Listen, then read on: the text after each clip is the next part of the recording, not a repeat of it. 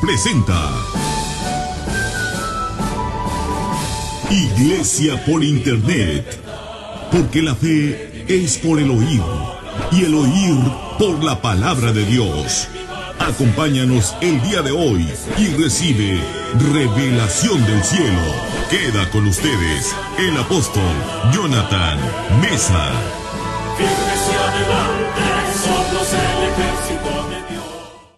La importancia de servir al Señor. Quiero comenzar en Job 21:15 porque ahí viene escrito cómo el diablo engaña a la gente de la siguiente manera. Mire usted, cuando se trata de servir a Dios, el diablo quiere meterte este engaño. Dice, ¿quién es el Todopoderoso para que le sirvamos? Job está hablando pues de una manera pesimista y está describiendo cómo piensan los impíos y cómo aparentemente a ellos les va bien. Ni les sirven a Dios y les va bien, dice la gente, cuando el diablo los engaña. Pero no, eso de que a alguien le está yendo bien es aparente y es temporal. A nadie le está yendo bien si no le sirve al Señor. Por eso el salmista dice, no tengas envidia de los impíos cuando prosperan, porque dice, de repente serán cortados. Por lo tanto, no te tragues esa mentira, ese engaño del diablo, como los impíos aparentemente les va bien y dice Job que ellos dicen, ¿quién es el Todopoderoso? ¿Quién es Dios? Para que le sirvamos. ¿Y de qué nos aprovechará que oremos a Él? Siempre el diablo te quiere meter esa mentira de que tus oraciones no van a servir, que tu servicio no valió, que nadie te vio, que bueno, siempre tratará de engañarte, pero tú tienes que saber que Dios es un Dios fiel, que Él recompensa, que si tú logras superar todos los engaños del diablo, al final de cuentas tendrás la victoria total en Cristo Jesús.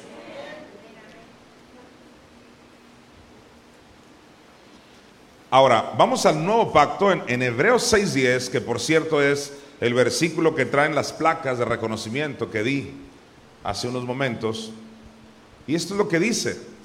Contrario a lo que acabamos de leer, cómo el diablo engaña a la gente, la carta a los hebreos viene a decirnos algo maravilloso. Y dice que Dios no es injusto. Por favor, decláralo. Dios no es injusto. Qué injusto Dios, tengo años sirviéndole. No, Dios no es injusto. Dios es un Dios fiel. Porque Dios no es injusto. Para olvidar, mira, vuestra obra y el trabajo de amor que habéis mostrado hacia su nombre, habiendo servido a los santos y sirviéndoles aún. Dios no es injusto. ¿Qué significa? Que Él sabe recompensar. Pero hay un diablo que se ha encargado de hacerte creer que no habrá recompensa. Inclusive te ha hecho caer en situaciones para que eso estorbe a que la recompensa llegue. Pero Dios, vuelvo a decir, Él no es injusto. Hay momentos donde como que nos cansamos de servir a los santos, especialmente que, un, que otro santo está medio raro. Porque son santos todos los que tienen a Cristo. Ahora, no vaya a creer que eso nada más le pasa a usted, que no, es que tengo toda mi vida sirviendo. No, me pasa a mí también. Tengo más de 20 años sirviendo a santos y hay un que otro santo que todo bien pero lo hago por amor a Dios porque yo tengo bien claro, Dios no es injusto. O sea, el problema no es Dios. Si fallaron muchos de ustedes, ¿y qué? Dios nunca me ha fallado. Si yo mismo he cooperado para estorbar a que mi bendición se manifieste, es un problema que yo tengo que resolver, que tú tienes que resolver, pero nunca ha sido Dios el problema. Él está listo para manifestar su bendición. Y hoy más que nunca tenemos que seguirle sirviendo. Porque aún un poquito y el que ha de venir vendrá.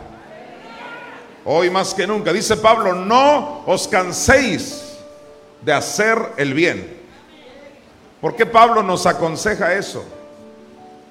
Porque está claro que la tendencia es cansarse. Especialmente cuando hay gente malagradecida, a la cual tú le ayudas, le das, le, le, ofreces tu amistad, tu, tu ayuda financiera inclusive o de todo tipo. Como había un hermano hace muchos años, espero que te rías con esto, no es para que, no es para meterte veneno. Había un hermano que siempre le daban raite al final. Estoy hablando de hace años, para que no voltees si quieres. Pero así, dos años yo creo llevándolo todo el tiempo. Y él, en vez de ser agradecido, todavía decía, pues qué incómodo me vine ahora porque traías tu asiento lleno de sabritas, lo que sea. Era muy mal agradecido el hermano. Hasta que un día una persona se me acerca, el, que le daba right, me dice, es que ya de plano, tengo un año llevándolo y no agradece. Ya ni siquiera le pido para la gasolina, pero ni siquiera agradece. Y esos son los casos, entre muchos, donde la gente se cansa de servir. Pero sabes que tú y yo lo estamos haciendo para el Señor. A Cristo el Señor servimos. Escucha, redimido, si todos ustedes me dejaran y me quedara con siete, como en el arca de Noé, yo feliz sigo sirviendo a Dios. Porque si bien es cierto que lo hago para ti, detrás de ti está Cristo mismo.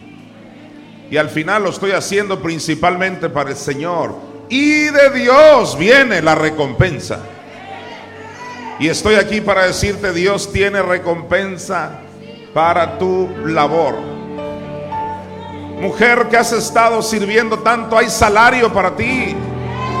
Dios tiene salario, tiene pago. Y Dios va a terminar pagándote que cualquier, mejor que cualquier persona, que cualquier institución, que cualquier empresa. ¿Sabes por qué? Porque Dios no es injusto. Alguien dígale gracias, Señor. En el Salmo 22, versículo 30.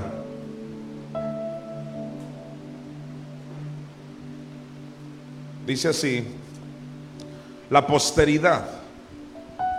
Esa palabra posteridad no la usamos todos los días, pero significa básicamente la generación de los postreros tiempos.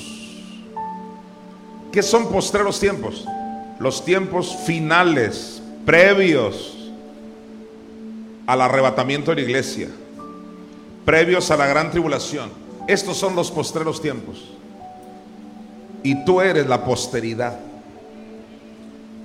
Ahora, todos los que conocen el Salmo 22, el contexto viene hablando de la muerte espiritual de Jesús. ¿Cuántos de los presentes creen en la muerte espiritual de Jesús? Si esa es nuestra doctrina básica. Ser un redimido es creer en la muerte espiritual de Jesús. O sea que Jesús, estando en la cruz, se separa del Padre, se separa del Espíritu Santo por el pecado tuyo y mío. Ahí murió espiritualmente. Se separó. Él mismo dijo, Dios mío, Dios mío, ¿por qué me has desamparado? Entrevisté hace poco a un sacerdote católico, muy pronto lo voy a estar publicando por Redimidos Internacional. Tenemos una página que se llama Redimidos Internacional, es una página de Facebook donde todo redimido debería estar ahí conectado y por eso la sigo anunciando por si alguien no tenía acceso a esa página. Pronto voy a estar publicando la entrevista que yo le hice a él. Cuando llegué al punto de la muerte espiritual de Jesús, me dice, no, no, no. Claro que Jesús dijo, Dios mío, Dios mío, ¿por qué me has desamparado? Pero ahí se refirió simplemente al humano, Jesús como humano. No que se separó el Padre del Hijo, no. Se separó del humano. Dije yo, ¿del humano?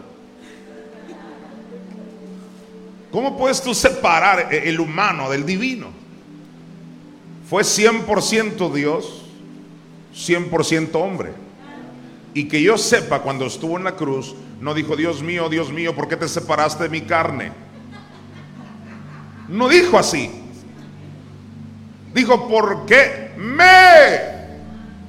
Y si dijo me, es porque todo ser humano es un espíritu, posee un alma y vive en un cuerpo.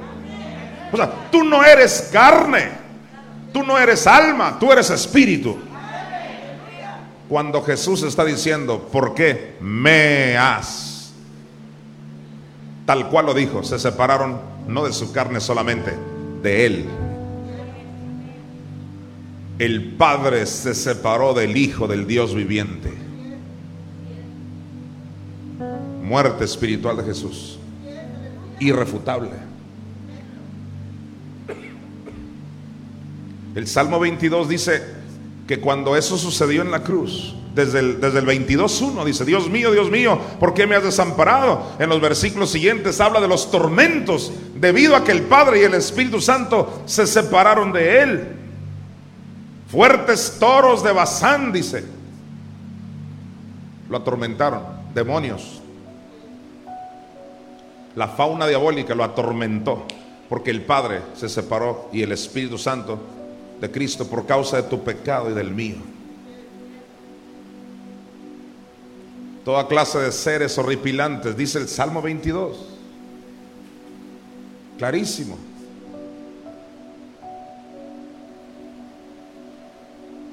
Hablando de eso, en la parte final del, del Salmo 22 dice, la posteridad le servirá.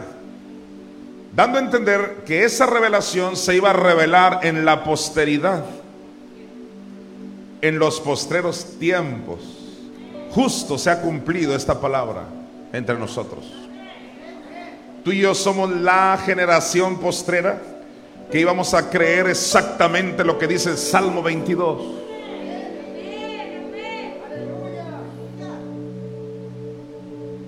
y dice que nosotros le íbamos a servir. Mi hermano, si el cristianismo que no cree que Jesús murió espiritualmente, no creen que bajó a sufrir y mucho menos creen que una mujer lo levantó del infierno. Ellos le sirven con pasión, muchos de ellos. Inclusive desde los púlpitos les han dicho que Dios los tiene con cáncer, que Dios así los tiene enfermos con un plan. ¿Y sabes qué? Así pasan contentos a diezmarle al Dios que los mata. Le diezman, le ofrendan, son puntuales y una pasión tremenda. ¿Cuánto más la posteridad? ¿Cuánto más nosotros que tenemos un Cristo que pagó tanto por nosotros? ¿Cómo no le vamos a cantar? ¿Cómo no le vamos a aplaudir como Él se lo merece? ¿Cómo no le vamos a gritar con júbilo? ¿Cómo no vamos a diezmar? ¿Cómo no vamos a ofrendar? La posteridad tiene que servirle. Alguien grite aleluya.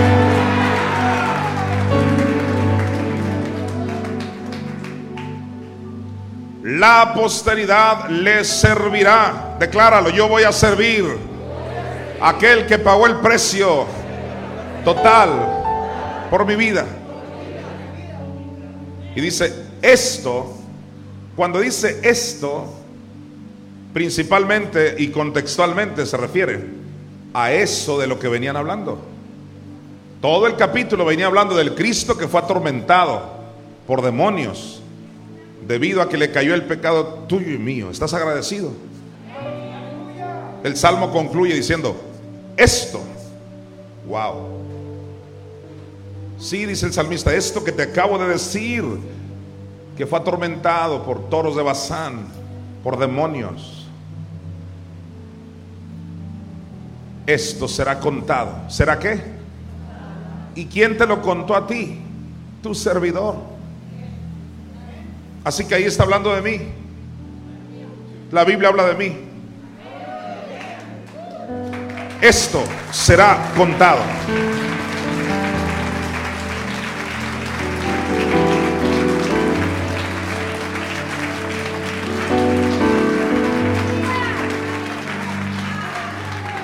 Ahora, también la Biblia habla de ti, porque a ti te lo contaron.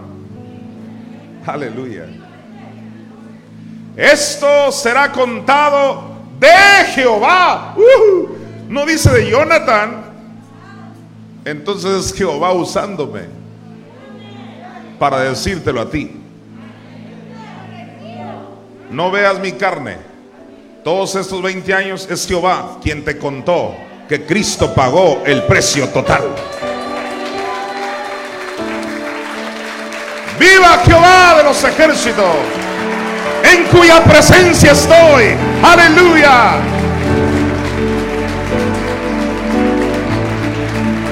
Escucha, la posteridad le servirá. Esto será contado de Jehová hasta la postrera generación. Bendita generación esta que vivo yo. ¿Sabes qué dijo Jesús? Cuando habló en Mateo 24 de todo lo que se avecina. Mateo 24, terremotos, sediciones, guerras, rumores de guerras. Habló de la higuera, de la rama tierna, todos los aspectos proféticos y dice, y luego dijo, no pasará esta generación. ¿Cuál? ¿Cuál generación? La que le toque ver la higuera.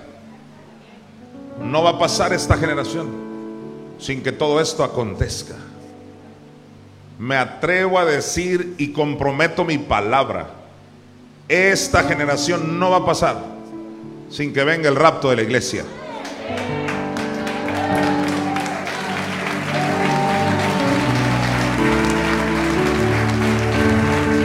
No te veo muy convencido. Yo me voy con Cristo. Alguien se va con Cristo también no va a pasar esta generación. Aleluya. Yo lo creo con todo mi corazón.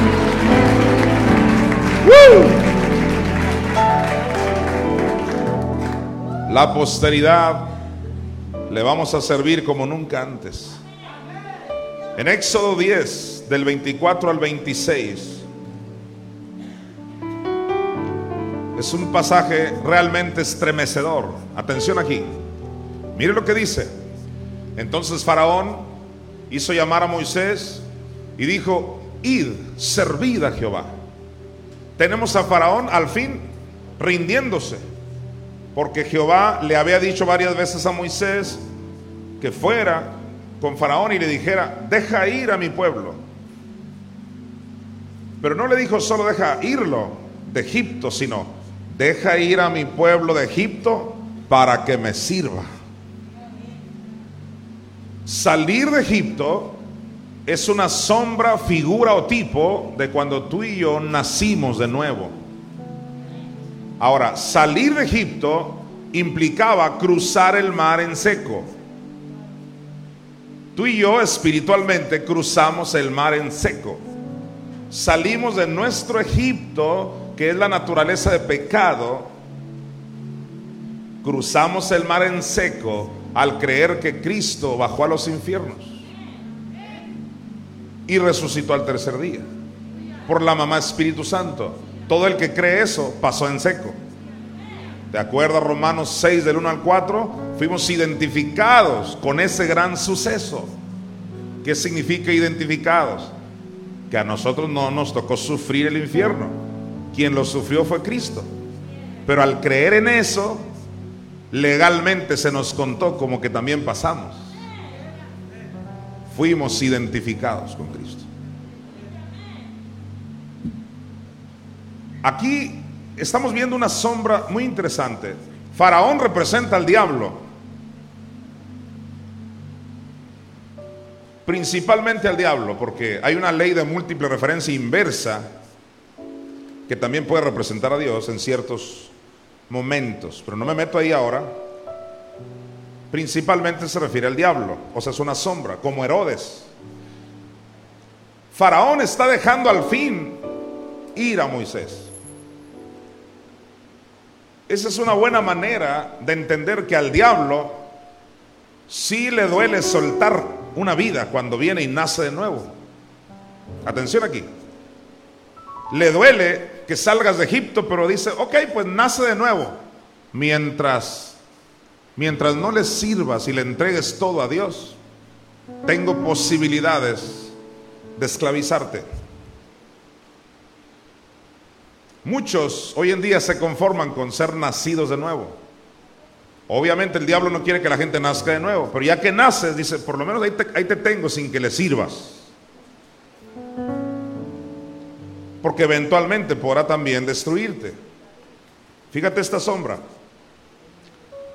Entonces Faraón hizo llamar a Moisés y dijo, id, servid a Jehová. Ahora, eso de servir Obviamente lo dijo de manera irónica, porque nadie puede servir a Dios si no le da algo.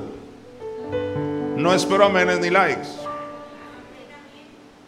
Puedes darle de tu tiempo, de tu energía, de tu dinero, pero servir a Dios es darle algo de ti.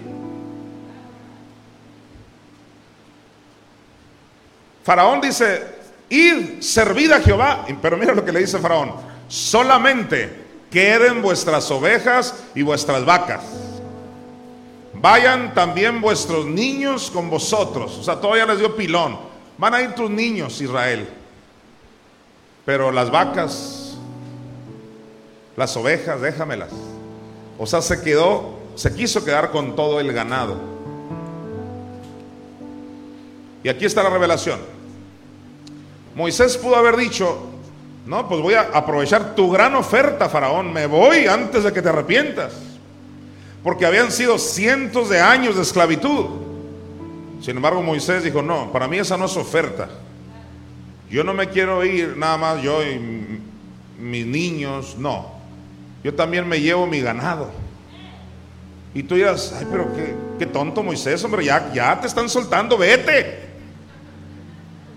Veamos la revelación. Versículo siguiente. Y Moisés respondió, tú también nos darás sacrificios y holocaustos que sacrifiquemos para Jehová nuestro Dios. Quiero que notes que, Moisés no le dice, tú también nos darás nuestro ganado. No, Moisés ya veía todo el ganado, pero sacrificado para Jehová. No se quiso ir sin ganado. ¿Por qué? porque quería tener algo concreto, sacrificar a Dios, holocaustos. Versículo siguiente. Nuestros ganados, le dice Moisés, irán también con nosotros. Vea la autoridad de Moisés. Así le tienes que hablar al diablo. Nuestros ganados irán también con nosotros, dice, no quedará ni una pezuña. Eso es como decir, ni un centavo. Aleluya. No quedará ni una pezuña porque aquí está la revelación de ellos, de ese ganado, hemos de tomar para servir a Jehová nuestro Dios. Y no sabemos con qué hemos de servir a Jehová hasta que lleguemos allá. Moisés no aceptó la idea, lo voy a aplicar rápido a lo espiritual, no aceptó la idea barata de solo salir de Egipto, de solo nacer de nuevo, no, él quería servir a Jehová y servirlo con sus bienes. Es una vida miserable el solo decir, ya nací de nuevo, pero no, no, no le sirves en nada. Hoy viene la reflexión divina a tu vida. Servir es y debe ser inherente al nuevo nacimiento. Es parte de... Fuimos llamados a servirle. Y no lo vamos a negociar con Satanás. El diablo, o sea, Faraón, el diablo te va a decir, así estás bien, ya saliste de Egipto, tranquilo. A mí déjame tu dinero, dice el diablo congrégate, pero a mí déjame tus pezuñas, o sea, las de tus vacas.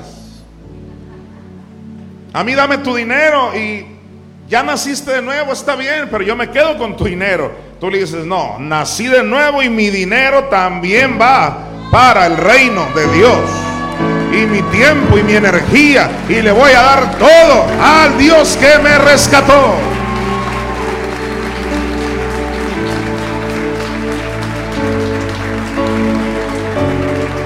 Aleluya.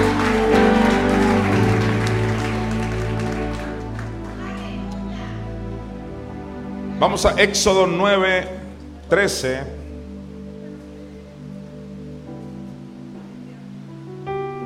Para mirar de manera textual esto, esa frase que te acabo de decir. El deseo de Jehová era este, mira. Entonces Jehová dijo a Moisés, levántate de mañana, uh, levántate de mañana, qué gran revelación, pero no vengo a eso. Y ponte delante de Faraón. Y dile, Jehová el Dios de los hebreos dice así, deja ir a mi pueblo para que me sirva. Esa debe ser la intercesión. Los que interceden, los que oran, pero sobre todo los que hacen guerra espiritual. Tenemos ministerios por WhatsApp de intercesión con mi hermana Adela Miranda, pero tenemos de guerra espiritual con David Hernández, el militar David Hernández, y así se le habla al diablo. Jehová dice, dile a Faraón, Deja ir a mi pueblo. Aleluya. Suelta a mi pueblo. Así deben hablar los guerreros. Suelta a mis hijos. No es, padre, te puedes llevar al diablo, ya no lo aguanto. No. Háblale al diablo. Háblale a la montaña. Y dile al diablo, suelta a mis hijos. Suelta mis finanzas. Suelta a mi pueblo. Pero ¿sabes qué? Le vas a decir, suéltalo para que me sirva para que sirva, para que sirva al Dios viviente.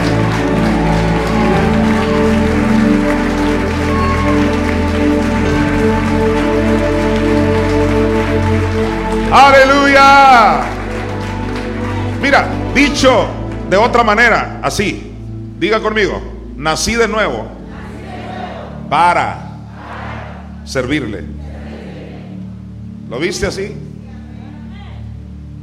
Ahora dígalo así, salí de Egipto, crucé el mar en seco para servirle. Esa es la revelación. Ya con eso me pudiera ir a casa hoy, pero hay más. ¿Para qué conocer que Cristo sufrió el infierno? La posteridad le servirá. Le vamos a servir como nadie le ha servido en toda la historia de la humanidad. ¿Alguien lo recibe? Mateo 4:10. Jesús le dice al diablo cuando lo enfrenta, cuando el diablo quiso hacerlo caer en tentación, le ofreció todos los reinos del mundo, le ofreció todas las riquezas del planeta. Y mira la respuesta de Jesús. Entonces Jesús le dijo, vete Satanás. Quiero que notes que no dijo, Padre, ¿te puedes llevar a Satanás? No dijo así. Así le tienes que hablar al diablo, vete. Y lo digo porque en todas las religiones se enseña que, que eso depende de Dios. Y que hay que pedir al Padre. Y que si es su voluntad, pues que se vaya. Si no, que te atormente tres meses. Olvídalo se le habla al diablo, se le habla a la enfermedad, se le habla a la montaña. Jesús le está hablando al diablo. Y Jesús dijo, el que en mí cree va a hacer mayores obras que las que yo hice. Hay que ser imitadores de Él. Él te ha dado toda autoridad, iglesia, te ha dado toda potestad sobre el enemigo. Y por eso Jesús usando la autoridad dice, vete Satanás.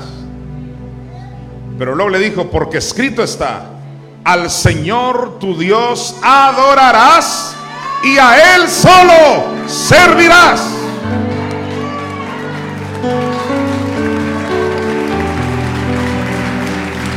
Aleluya.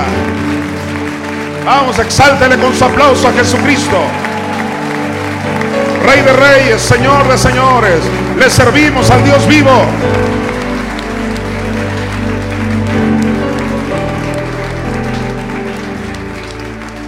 ¿Qué es lo que le sigue a la adoración?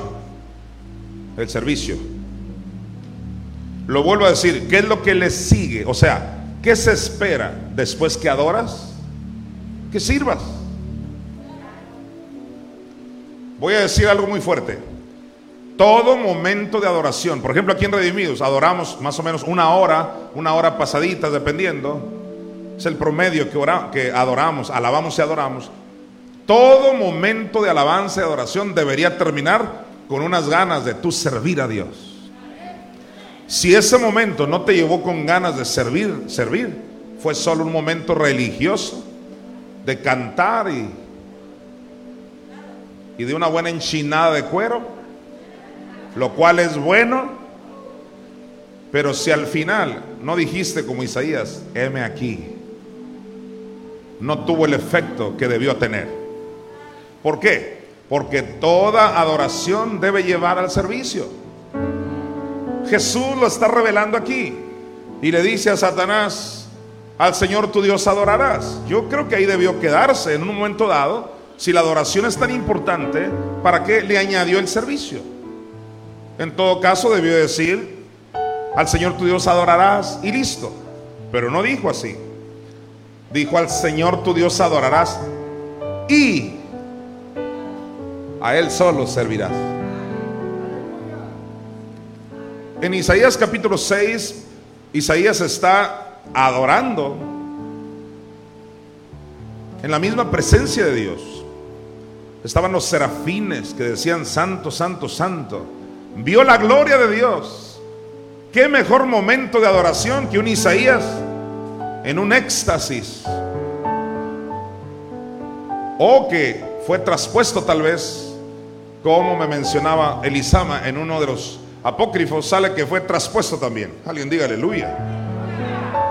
Nada más que Isaías 6 habla como que nada más fue una visión.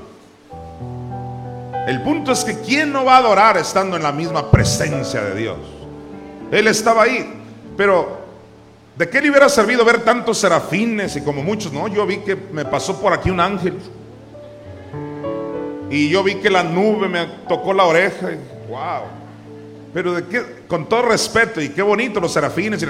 Pero si Isaías no concluye ese momento de adoración diciendo, heme aquí, yo iré, envíame a mí, no hubiera cumplido su gran propósito, el tiempo de adoración. Todo adorador tiene que terminar sirviendo a Dios. Levanta tus manos si tú eres un verdadero adorador. Quiero que le digas conmigo, heme aquí, yo iré, Señor. Heme aquí, yo iré, Señor. Envíame a mí, que dispuesto estoy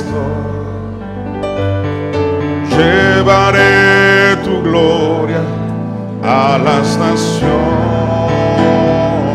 Levanta tu voz y diga de nuevo, heme aquí, yo iré, Señor, heme aquí. Yo iré, Señor, envíame Vamos, dile que dispuesto estoy. Llevaré tu gloria, llevaré tu gloria a las naciones.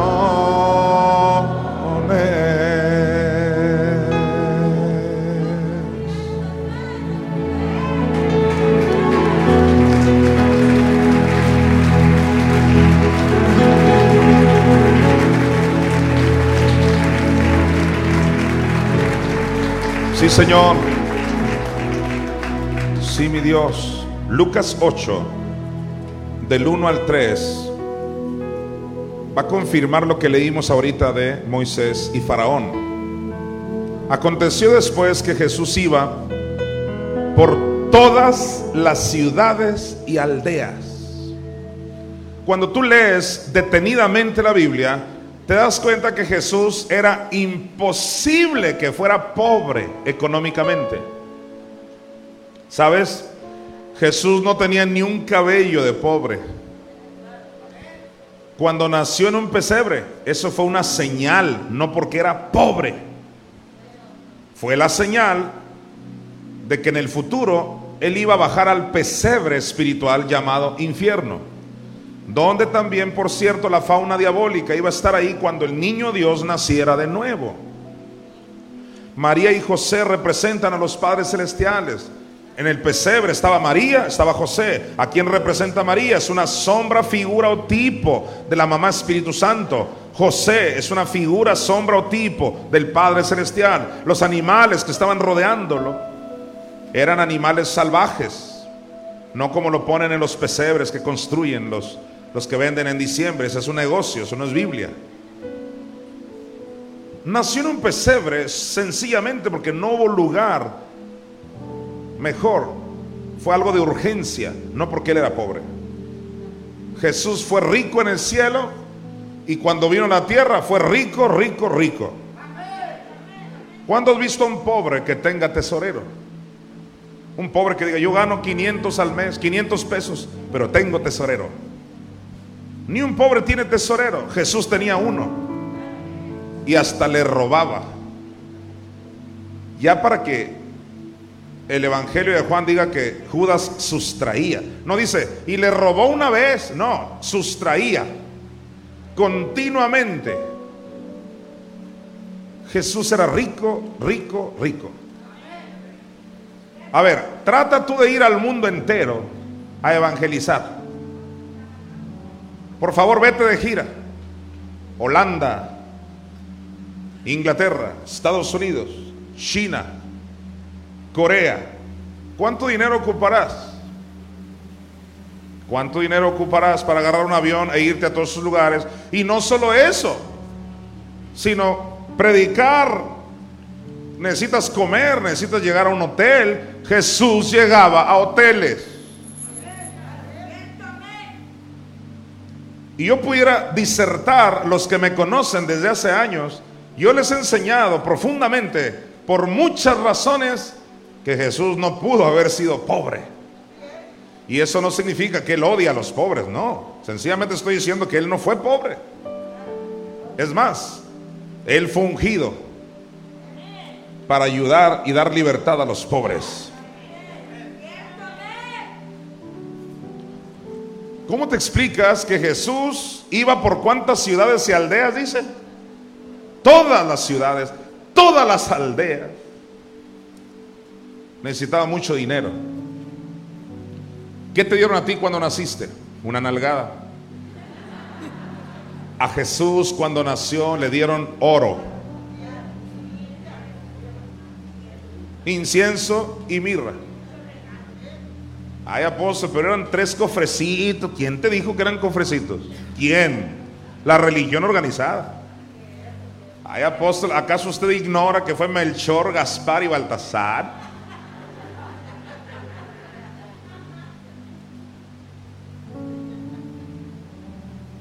¿Cómo nos han mentido? Pobrecito mi pueblo mexicano. ¿Cómo le han mentido? Nunca dice la Biblia que esas tres personas llegaron. Dice que llegaron tres tipos de regalos, que es diferente. Y no dice que eran cofrecitos. Salomón, la reina de Saba, le trajo un séquito, o sea, muchos camellos de oro al rey Salomón. Y cuando Jesús llegó al planeta en su ministerio, él dijo, he aquí uno mayor que Salomón. ¿Qué es lo que le trajeron a Jesús? Oro. Y con ese oro y con toda su prosperidad, rico el hombre, vestía de lujo. Hasta tenía un manto tan lujoso que cuando estaba en la cruz se lo pelearon. ¿Cuándo has visto que se pelean por el manto apestoso de alguien?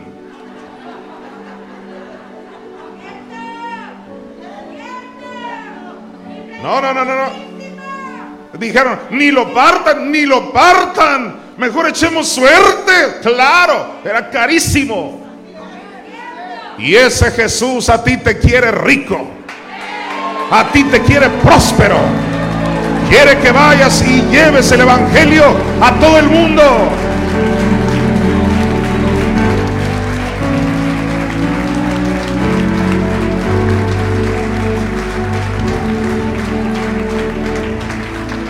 Alguien diga aleluya.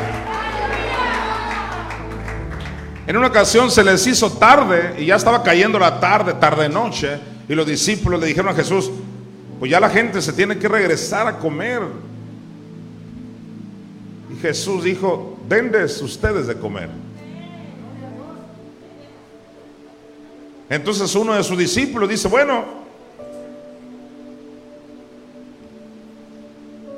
¿cómo, cómo vamos a alimentar a más de cinco mil sin contar las mujeres y los niños? ¿Cuántos serían ahí sin contar las mujeres y los niños? Pues si tenían un niño, mínimo 15 mil entonces. Si eran mexicanos, eran 100 mil. Vamos a suponer que eran unos 15 mil, 20 mil. ¿Estarías de acuerdo? 20 mil, así siguiendo al maestro. Y le dice uno de sus discípulos, bueno, a no ser que nosotros vayamos y compremos, dice, wow a no ser que nosotros vayamos y compremos. ¿Qué significa? Tenían dinero el ministerio de Jesús como para alimentar a 20 mil de repente. No es de que en un año junto el dinero para alimentarlos, para un proyecto, nada, nada, nada. Jesús tenía la iglesia más poderosa. Llegaron 20 mil, pues ¿Cómo la ves? Compramos, pero pues ya es tarde. Y dice Jesús, bueno, es cuando tuvo que hacer el milagro. Pero no porque no tenía dinero, sino porque ya era tarde. Ellos tenían para alimentar de repente a toda esa gente. ¿Cuántas personas le caben al centro de usos múltiples? Dicen que 13 mil, que 10 mil, que 15 mil. Haz de cuenta que, que tú dices, tranquilos, que nadie se vaya del CUM. Yo ahorita les compro comida a todos. Ese es Jesús de Nazaret.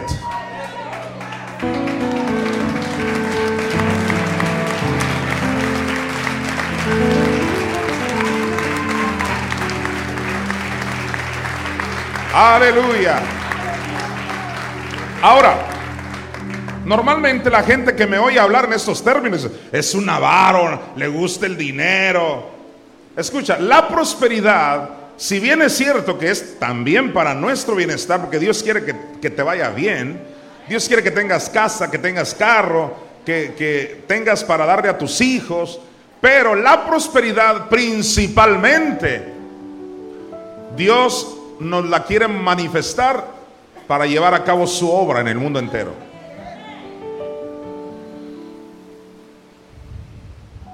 Y aquí tenemos el ejemplo claro de Jesús. Todo lo invertía en el reino. Y por supuesto él también vestía bien. Y comía bien.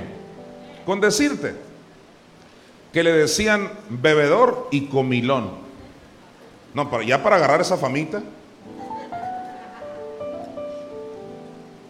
Él era próspero, pero todo su dinero le daba la prioridad al reino. Y Dios va a manifestar una gran prosperidad a la iglesia para que puedas llevar el Evangelio a todas las naciones. Atención, dice que aconteció después que Jesús iba por cuántas ciudades. No se te olvide, por todas. Sin dinero. Yo quiero ir a la China a evangelizar. Sin dinero no llegas ni a Chinaloa. Porque dice Eclesiastés que el dinero sirve para todo.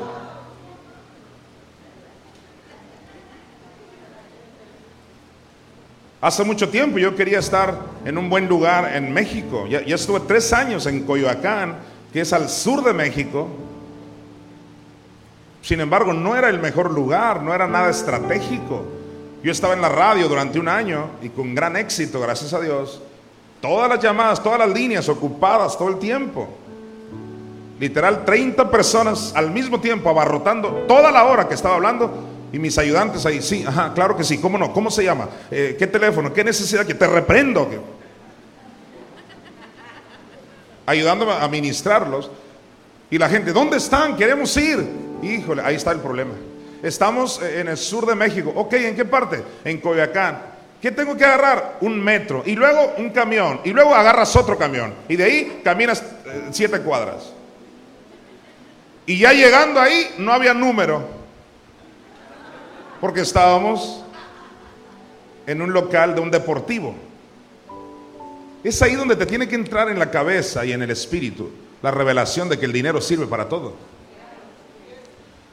Ah, no, ahora lo único que tenemos que decir es, estamos en el Sheraton, María Isabel, un hotel de lujo. Oiga, ¿y dónde queda? Ahí frente al ángel de la independencia.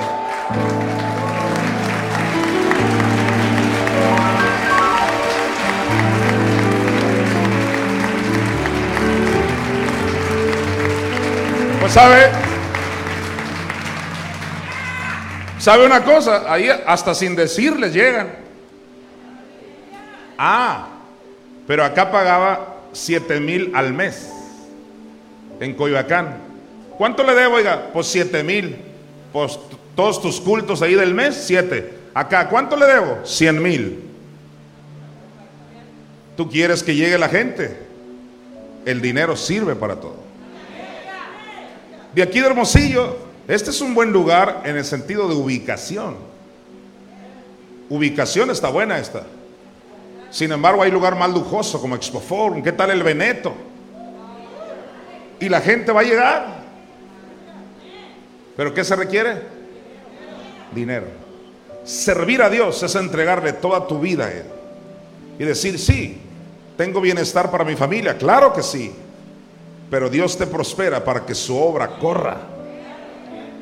Cuando Moisés habló de servicio, lo relacionó con lo que le iba a dar de ofrenda a Dios.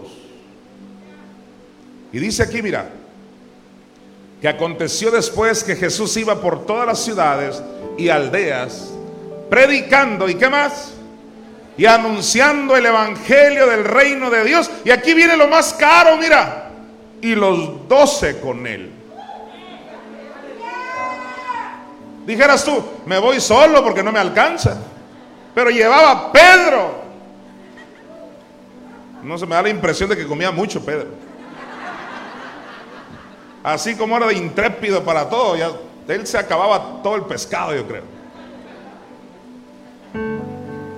Llevaba sus doce, el colmo. Oye Jesús, pues eso está caro, ¿eh? Pero hay otros pasajes que, que hasta la mamá iba con él, María también ahí andaba. Y uno que otro que se te pega y te...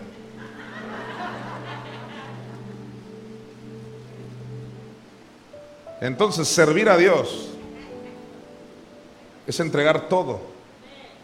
Y cuando tú entregas todo como prioridad, Dios empieza a usarte para que su reino corra. ¿Cómo? ¿Cómo he logrado que esto avance? Contra viento y marea. No creas que todos, ándele adelante. No, contra viento y marea. ¿Sabes por qué? Porque le he entregado todo mi servicio a Dios. Así que, ¿quién iba con Jesús? Los doce. Versículo 2. Y algunas mujeres que habían sido sanadas. Así que no solo los doce, sino también qué? Algunas mujeres que habían sido sanadas de espíritus malos y de enfermedades. Eh, María, por ejemplo, que se llamaba Magdalena, de la que habían salido siete demonios nada más. Estaba bien bendecida esa hermana. ¿Cuál es la reacción natural de una persona a la cual Jesús liberó? ¿Cuántos reconocen que han sido liberados de malos espíritus? Y están mejor que antes. Me dice un fuerte amén. ¿Cuál es la reacción natural de alguien que ha sido sanado? El servicio. Inmediatamente, hermana Olivia, por favor apúnteme ahí con los niños. Oye, Dios me sanó. Yo tengo que ir a cuidar un domingo, aunque sea un domingo al mes los niños. Se acabaron los amén. Dios me sanó. Hermano Martín, póngame de diácono ahí. Yo le voy a una sonrisota a todos en la puerta porque Dios me sanó. Dice Martín, póngase ahí. Y ya usted se pone en la puerta y a todo el que entra, bienvenido, bienvenido. Porque hay quienes que no sonríen y parece que Dios no lo sanó.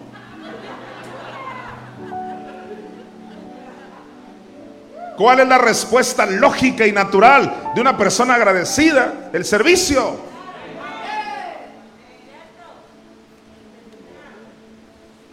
Y algunas mujeres que habían sido sanadas de espíritus malos y de enfermedades, María que se llamaba Magdalena, de la que habían salido siete demonios, mira el tres. Juana, mujer de Chuza, intendente de Herodes, y la otra, ¿cómo se llamaba? Susana y otras muchas. Ve, Jesús andaba con doce y un montón de mujeres. Y dice, y otras muchas que le adoraban. No, dice que le servían. La pregunta es, ¿con qué le servían? Mira, con sus bienes. Aquí está la revelación. A ver, diga, se le sirve también con los bienes.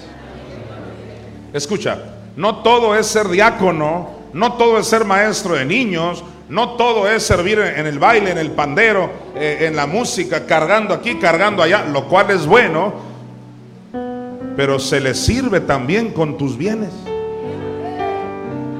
Aleluya. Me dijo una hermana, apóstol, yo por alguna razón no me funcionó lo del programa de multiplicación por grupos de 12. Lo intenté, dice, pero se me fueron todos los discípulos. De esas cosas que no pasan, ya ves. Y me dice, pero aquí está esta ofrenda, dice. Si no hago esto, pero aquí está esto otro. Aleluya. Porque se le sirve a Dios. Otro dice, es que yo no puedo predicar en todo el mundo, pero predique usted y yo lo ayudo se le sirve con tus bienes. Y bienes tiene que ver con dinero o con cosas. El otro día yo estaba, bueno, años, años tengo, yo he tenido muchas guitarras, teclados, pero de pronto hay temporadas donde no tengo, porque las regalo, una que otra me la han robado.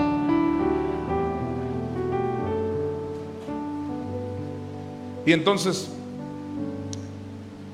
yo dije, necesito una guitarra, tengo ganas de dirigir la alabanza con una guitarra, pero una buena guitarra, no de esas marca Maizoro.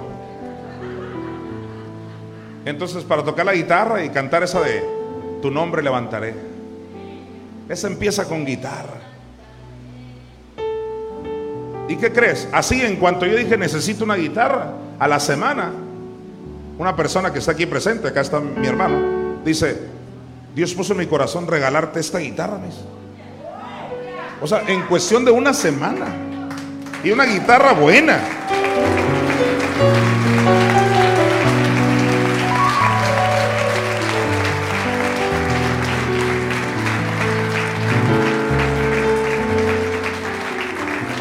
Oye, eso es parte de un servicio.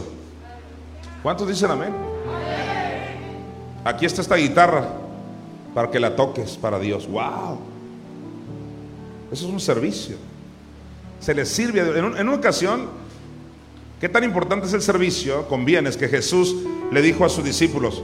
Vayan y agarren esa burra que está ahí amarrada. Una burra. Oye, Señor, pero si, ¿qué nos va a decir el dueño? Ah, no, mira, si el dueño les pregunta, qué tremendo Jesús, ¿no? Si el dueño les pregunta, díganle que el maestro la ocupa. Jesús ocupa tu burra, tu carro, tu dinero, tu casa, qué sé yo, se le sirve a Dios con los bienes.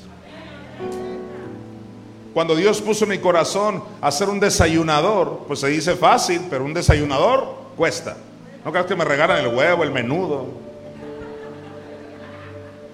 el chorizo tan rico con papas. Échele más, hermana.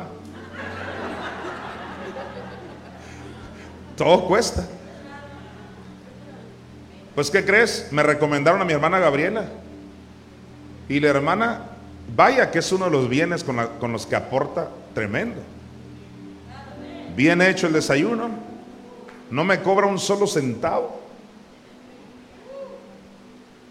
O sea, ella está sirviendo a los santos con algo que cuesta.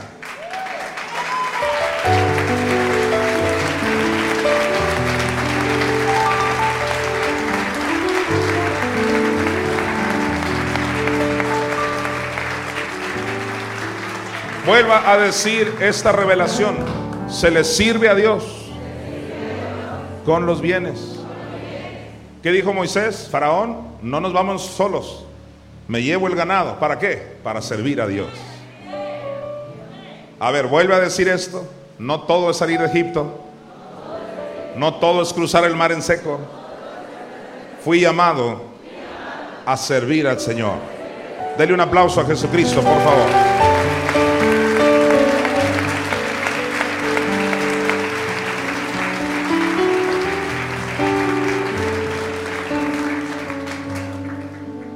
Salmo 102 nos revela la actitud como debemos servir.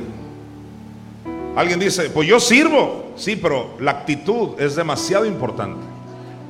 No todo es servir, sino hay que servir con alegría. Nada de que, pues ahí le va mi carro, pues total, pues si, si no me queda otra. No, no, no, no, amable. Servid a Jehová, mira cómo dice, servid a Jehová con alegría. A ver, esfuércese, sonría, diga con alegría. Dile a tu vecino, es con alegría. ¿Cómo se le sirve? Con alegría. Hace algunos años yo necesitaba comprar varias cosas y no había la manera. Y me dice Larry, aquí está mi tarjeta, me dice una tarjeta de crédito. No cualquiera te suelta una tarjeta. Y no creas que ahí enojado, no, con alegría, ahí está. Porque es el reino. Cuando tienes una revelación del servicio es algo maravilloso. Todavía no entro al punto de los beneficios que esto conlleva. Porque no quiero que solo te cases con esa idea de, ah, entonces eh, voy a recibir algo a cambio. Pues sí, sí vas a recibir, pero principalmente lo hacemos porque amamos a Dios. Servid a Jehová con alegría. A ver, diga, se le sirve con alegría. ¿Sabes? Eso de estar yendo a México, viniendo Hermosillo, me voy, me regreso, ya no sé dónde vivo. El otro día amanecí, creía que estaba en Hermosillo. Créemelo. Llegué a México, andaba pidiendo un Sunland. Ah, no, dijo, eso es en Hermosillo. Y llego aquí pidiendo el suadero. Ay, no, eso es México. Ya no sé si traerme un saco o no. ¿Dónde, ¿Dónde estoy? Ha sido cansado en la carne. Muy cansado. Pero hay un gozo dentro de mí porque se, le, se sirve a Dios con alegría se les sirve con gozo. ¿Por qué? Porque a Cristo el Señor servís. Aleluya.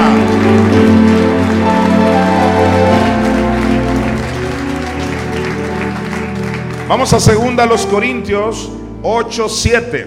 Para que veas cómo Pablo refuerza esto.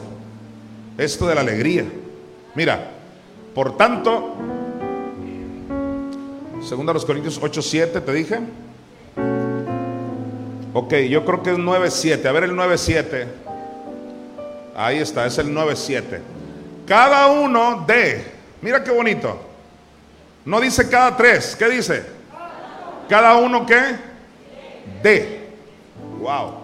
Yo pensé que nomás Larry, la hermana Gabriela y dos, tres. No, dice que cada uno. Cada uno de. ¿Cómo te llamas, hija? Ana María, ya me acordé. Tienes que dar. ¿Para qué le dijo mi nombre? Son bromas. Peque, tienes que dar. Sinaí, tienes que dar. Isaí, tú más porque eres doce. María José, porque eres doce tú más. Cada uno. O dice cada cuatro. ¿Vino cada uno? Dice Pablo que cada uno de. Ahora, se da tiempo, se da energía, sí. Se da un abrazo, sí. Todo eso es bueno. Das tu servicio, todo eso es bueno. Pero Pablo va a hablar de dar dinero en este contexto. Mire usted. Cada uno de como propuso en su corazón. ¿Qué es eso? Que es como tú te lo propones, que nada es obligatorio. Tú dices, pues yo me lo propongo dar 500 pesos o mil pesos. O, o como la hermana Sabina, yo le voy a dar 500 mil. Le dije, amén.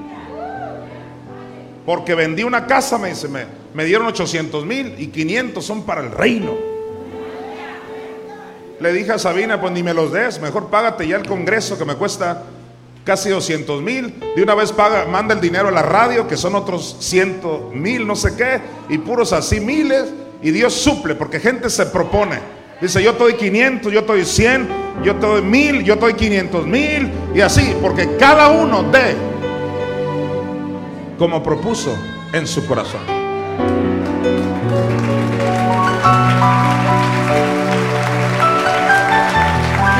Gloria a Dios.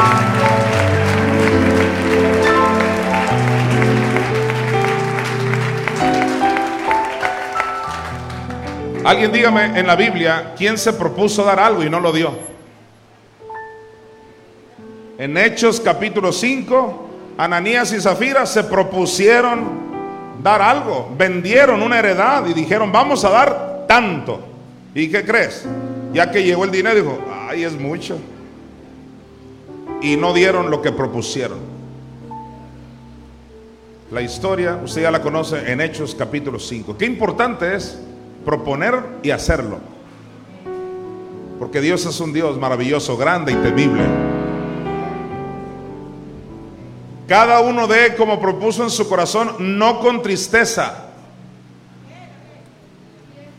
ni por necesidad, ni porque, ay, pobrecito, no, no, no, ni con tristeza, ni por necesidad.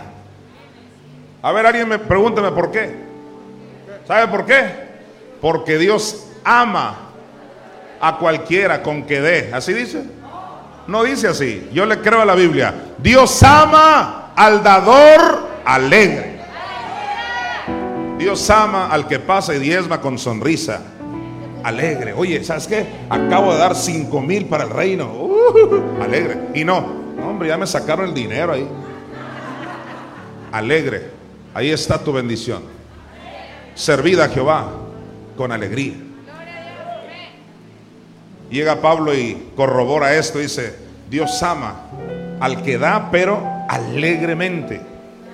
Y luego, mira, en Deuteronomio 28, del 47 al 48, dice algo muy peligroso. Por cuanto no serviste a Jehová tu Dios con alegría y con gozo de corazón, por la abundancia de todas las cosas, ¿qué va a pasar? Dice el 48, servirás por tanto a tus enemigos que enviare Jehová contra ti, con hambre, con sed, con desnudez, con falta de todas las cosas. Y él pondrá yugo de hierro sobre tu cuello hasta destruirte. ¿Por qué gente ha vivido ese cuadro? Que el diablo ha tomado lugar, porque sí han servido, pero no lo han hecho con la actitud correcta. La actitud es determinante. Le dijo Pablo a Timoteo, mira cómo te conduces en la iglesia de Dios. hasta cómo me conduzco, si lo hago con alegría, hay una bendición que nadie te va a robar a ti. Si lo haces con tristeza, bueno, ayudaste al ministerio, pero a ti no te va a funcionar. Si lo haces con alegría, ayudaste al ministerio, pero a ti te va a funcionar. Yo declaro que ninguna maldición procede en contra de aquellos que les sirven a Dios. Hay promesa para los que les sirven a Dios. Y aún más promesa para los que les sirven con alegría. A ver, alguien dele un aplauso con alegría al Señor.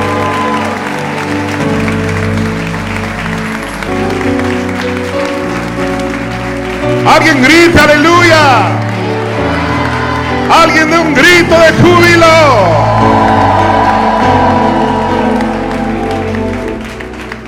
Aleluya. Primero de Crónicas 28:9. ¿Les gusta la palabra de Dios? Dice aquí, y tú Salomón, este es David, cuando ya va a morir, le dice estas últimas palabras a su hijo. Recíbelas para ti. Antes de morir David, le dice esto a Salomón. Y yo te estoy diciendo a ti, antes de yo morir, esto. Estas son de mis últimas palabras que Redimido se está oyendo. ¿Alguien está atento? Ahí le va la palabra a usted. Y tú, Salomón, ahí donde dice Salomón, ponle tu nombre. Yo ya pronto me voy y estas son mis últimas instrucciones. Donde dice Salomón, diga su nombre. Y tú, hijo mío, reconoce al Dios de tu Padre y sírvele con corazón perfecto y con ánimo voluntario. Porque Jehová escudriña los corazones de todos y entiende todo intento de los pensamientos. Si tú le buscares, lo hallarás, mas si lo dejares, Él te desechará para siempre. Dice David, sírvele con las mejores intenciones. Hay gente que ha servido en este ministerio y al final era todo un plan para después irse y llevarse a gente. No estaban sirviendo con corazón sincero. Servían y hasta te halagaban, te adulaban. No, mi hijita, ven y amigos por aquí, yo sirvo. Claro, sirves para el diablo. Pero si sirves con corazón sincero, dice, si tú le buscares, lo hallarás. Sírvele con ánimo voluntario. Cuando te sientas desanimado, mira qué revelación, anímate. Pero es que nadie me da una palmadita. Hey, los niños así son. Los niños se caen y esperan a que uno los levante. Hijito, levántate. Y uh, nomás voltean para que tú vayas. Pues. Y es hora que maduremos. Te caíste, levántate. Si nadie te da una palmadita, nadie te anima, tú mírate al espejo y anímate. Mírate al espejo y todo está bien. Este día yo salgo victorioso. Dios tiene un plan maravilloso para mi vida. Hey, Dios es fiel. Aunque todos te dejen, Él nunca te va a dejar. Yo no escucho el aplauso de los redimidos en Hermosillo. Con ánimo, con ánimo voluntario. Aleluya. Porque a Cristo el Señor servimos.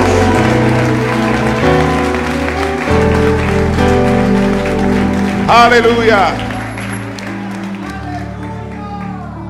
En primero de Samuel 7:3, el gran profeta Samuel dijo lo siguiente: Habló Samuel a toda la casa de Israel. ¿Está presente la casa de Israel? Para los que no lo sepan, somos los judíos espirituales.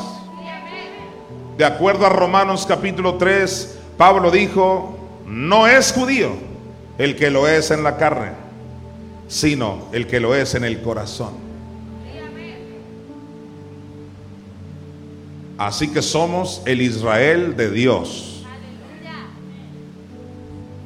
Habló Samuel a toda la casa de Israel diciendo, si de todo vuestro corazón os volvéis a Jehová, quitad los dioses ajenos y a Astarot de entre vosotros y preparad vuestro corazón a Jehová y solo a él servid.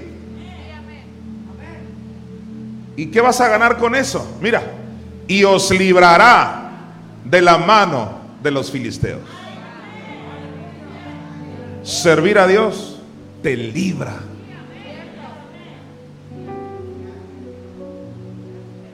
Aleluya. Aquel pastor traía un carro del año tremendo, un buen carro.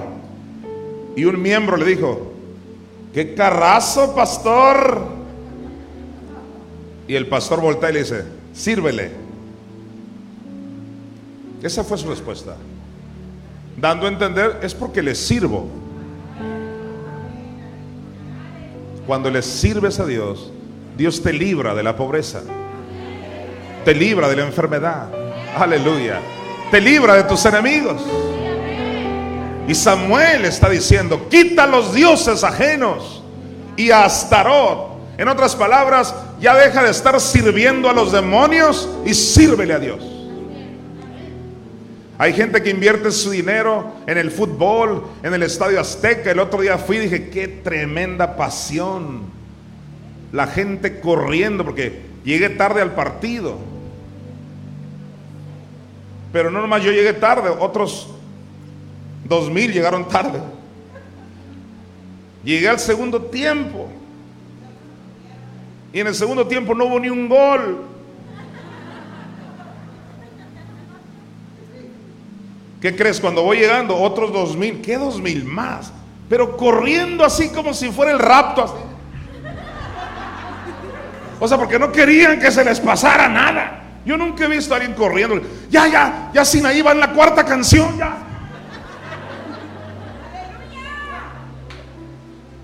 No, al contrario. Deja que termine, hombre. Te llegamos a lo bueno. ¿Cómo que lo bueno? Lo bueno es desde que entras a este lugar. Hay alabanza para Dios, adoración para Dios, palabra para Dios.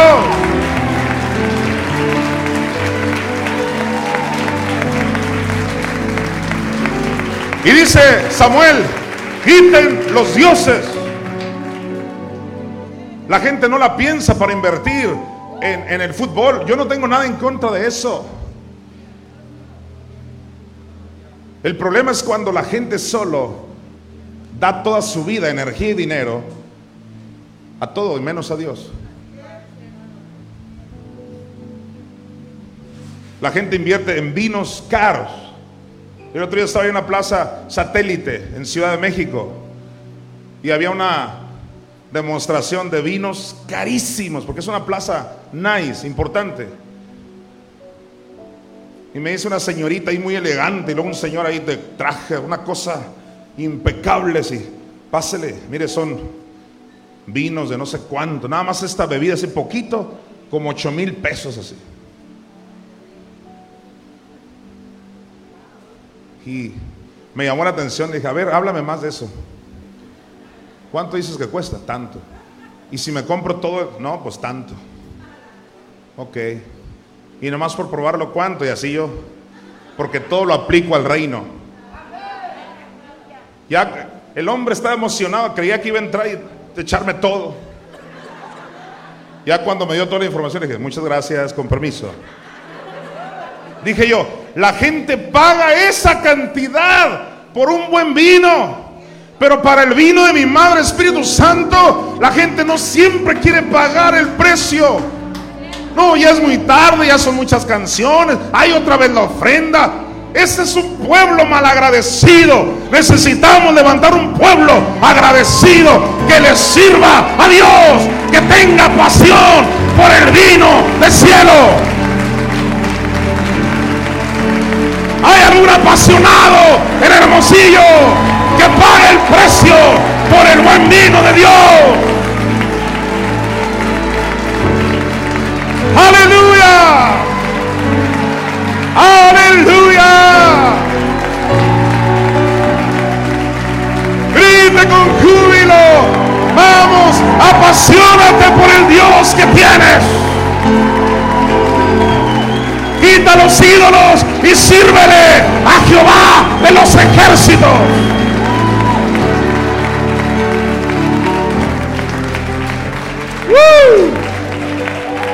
Aleluya. Aleluya. Pueden sentarse. El celo de Samuel me impresiona. Dice, quiten los dioses ajenos y a Astarot. Astarot es una deidad femenina. Quiten eso, dice, y sírvanle a Jehová.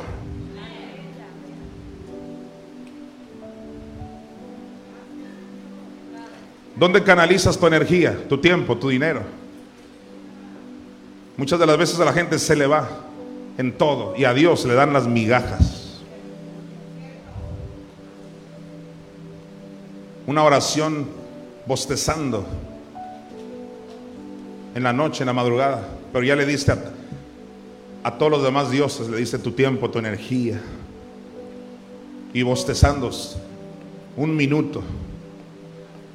Padre, ya sabes que te amo y necesito tu apoyo. Y claro, claro, son los primeros que se quejan. ¿Y, ¿y dónde estaba Dios?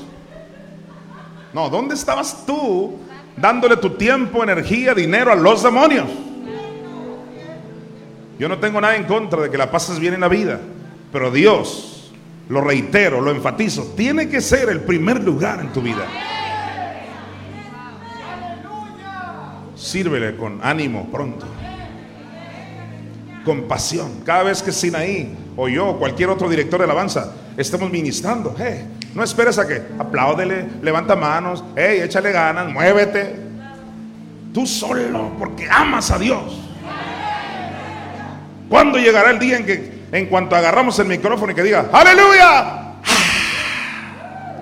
Y la gente danzando. Claro, tiene que salir de ti con ánimo voluntario, porque adoramos al Rey de Reyes y Señor de Señores.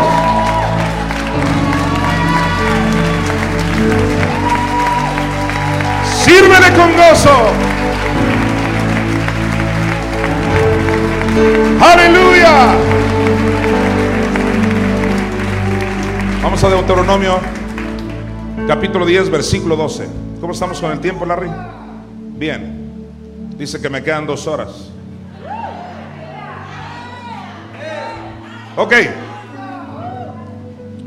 Dice, ahora pues Israel, ¿qué pide Jehová tu Dios de ti? Nunca te has preguntado, a ver, a resumidas cuentas, Señor, ¿qué quieres de mí? O sea, ya en buena onda, ¿qué es lo que quieres? Y Dios te contesta, ¿qué pide Jehová tu Dios de ti sino que, que temas a Jehová tu Dios?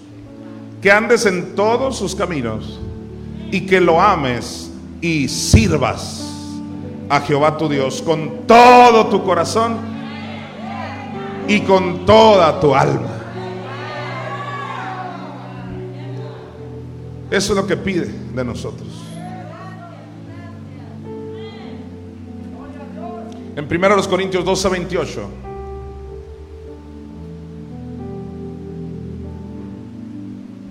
Yo a través de los años les he enseñado a mis amados redimidos eh, en 20 años acerca de la palabra, el verbo ayudar que aparece ahí. Pero antes quiero que todos levanten sus manos, antes de explicarles esto. Quiero que cantemos ahora sí, Dan. Sabes, yo le agradezco mucho a Dan que me esté ayudando con la música. Esa es otra manera de ayudar muy grande. Levanta tus manos, dile, Señor, hoy decido hacer tu voluntad. Quiero servirte con todo lo que tengo, con todo lo que soy. Te lo ofrezco a ti, mi amado Señor. Hoy decido hacer tu voluntad, un siervo fiel, yo quiero ser a ti. Sé que tú me ayudas a seguir contigo así. Caminaré, Jesús. Yo quiero oír la voz de los redimidos decirle, mi corazón te doy, servirte quiero yo, no hay tiempo que perder, la mies madura está, vamos, dile, yo deseo, deseo engrandecer tu reino. Corazón te doy, servirte quiero yo, no hay tiempo que perder,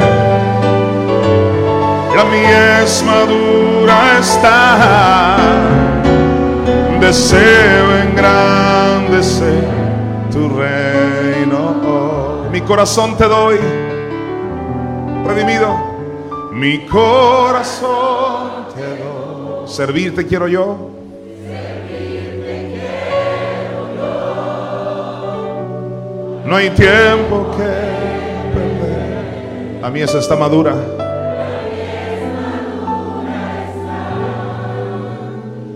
Deseo engrandecer tu reino. Yo deseo deseo engrandecer reino.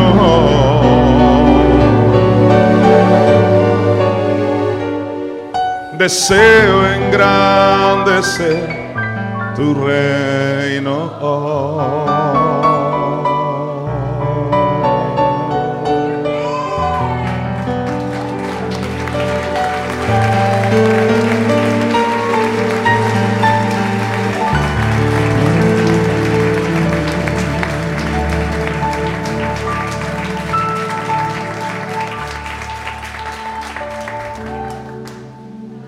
Dice Dan Velázquez, que es el pianista que me está acompañando. Él vivía en Nogales, eh, Arizona, perdón, Sonora, durante algún tiempo. Él supo que abrimos Hermosillo y dice, yo voy. O sea, cambiarse de ciudad igual a avivamiento. Yo me cambio de ciudad y yo voluntariamente voy y toco el piano. ¿Usted sabe lo que costaría tener un pianista de la talla de Dan Velázquez? No sé, unos 50 mil al mes. O sea, un pianista de su talla. Es que algunos que no saben de música, con todo respeto, creen que, ay, qué bonito toca, hermano. Los que saben de música dicen, wow. A este hombre, los músicos de Luis Miguel lo, lo admiran artistas mundanos, vente conmigo, vente para acá. Y no dice, no, yo toco para el, el apóstol. Gratis, gratis.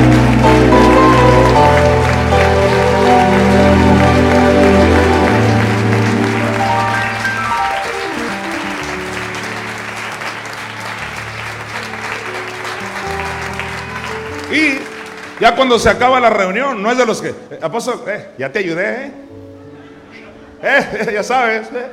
no. Yo me voy y ni sé de él. Yo nomás llego el domingo y ya está. Es decir, no es de que buscando quedar bien, no. El que sirve, sirve. Alguien diga aleluya. Dale un aplauso al Señor.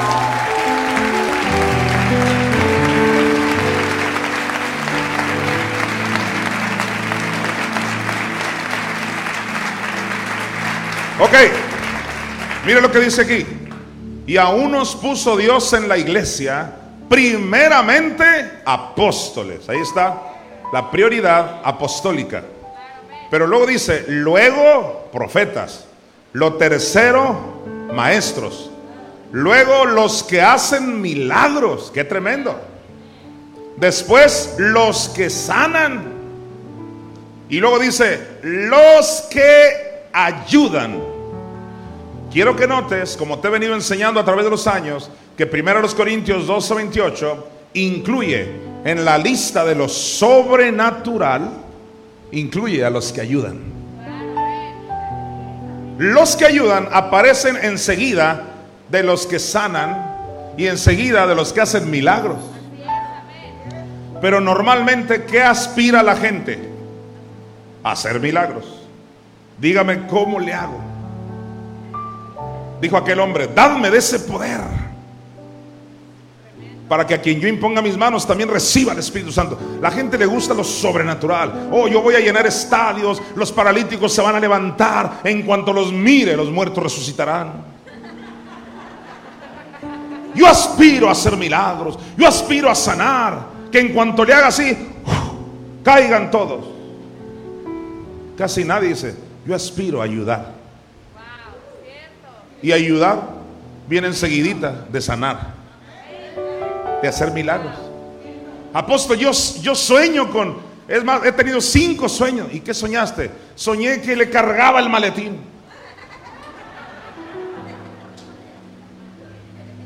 Y soñé que usted me llevaba a las naciones normalmente nunca sueñan. y soñé que yo le pagaba el avión.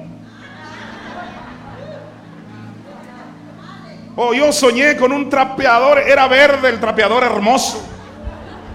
No sueñan así. No, tienen que, hermano, ayude, hermano, por favor. Los baños, ay, no, yo no. Los niños, yo no nací para eso. ¿Y qué quiere hacer a mí? Déjenme en paz. Yo nomás, servirte quiero yo. Eso sí, la sonrisota.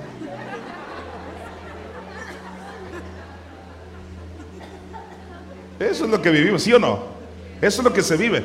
Pero, como dijo Jesús, entre nosotros no será así. Estoy en contra de que quieras hacer milagros, no. De hecho, haz todo lo que dice ahí. Pero ayudar es importante. Los que ayudan, todos digan, los que ayudan. Tú dices, es que yo no sé, yo quisiera ayudar, pero no sé. No te preocupes. Todos estos dones que están aquí, el Espíritu Santo te capacita para que los hagas. Tampoco sabías hacer milagros. ¿Y cómo ahí sí? No, no, no hay problema, me tomo un curso de cómo hacerlos. Entonces los que ayudan es algo sobrenatural que el Espíritu Santo te va a, a capacitar el verbo ayudar en el griego es socorrer. Socorrer. Los líderes muchas veces decimos socorro. La maestra de niños dice socorro, son demasiados gloriosos. Y la mayoría, no creas que así, como que están bien educaditos. Se requiere varias manos ahí. Mi niño, por favor. Y dice la hermana, socorro, necesito más gente que nos ayude para que no se pierdan tantas clases. Martín dice, socorro, necesito más diáconos. El apóstol dice, socorro, tengo que pagar el Sheraton. Socorro, que ya quiero ir al Veneto. Antilepsis, socorro. ¿Cómo se tradujo? Los que ayudan. Necesitamos gente que nos ayude en diferentes áreas. ¿Sabes? El hecho de congregarte también es una gran ayuda moral, espiritual. Y hay un versículo bien bonito en Proverbios. ¿Quieres oírlo? Mucho ayuda. El que no estorba. Ese es un proverbio mexicano, pero es la neta. ¿Sabes que Ya nomás con no estorbar ayuda. ¿Cuántos saben que es cierto eso? O sea, mínimo no estorbes y nomás por lo menos sonríe. Échenle, vámonos. Bueno, ya ayuda. Pero si quieres hacer algo más que no estorbar, deja que el Espíritu te impulse y empieza a hacer lo que el Espíritu quiere que hagas. Porque hay recompensa para todos ustedes. Una gran recompensa. Yo tengo toda mi vida sirviendo al Señor. Hay gente que cree, ¿y de dónde salió este apóstol? Especialmente en TikTok. Ellos que saben de apóstoles. Pero ahí en TikTok les estoy hablando que Dios es bueno y todo. Un solo videíto de TikTok ya lleva 2 millones 300 mil vistas. El otro día hice un en vivo, hice mi primer en vivo. Mucha gente de toda Latinoamérica y oyendo la palabra. Pero hay gente que, ¿y tú de, dónde saliste, mechudo? ¿Qué no sabes que la Biblia dice que el hombre no debe traer cabello largo? Y no, pues yo ahí estoy contra el mundo ahí. Y me gusta.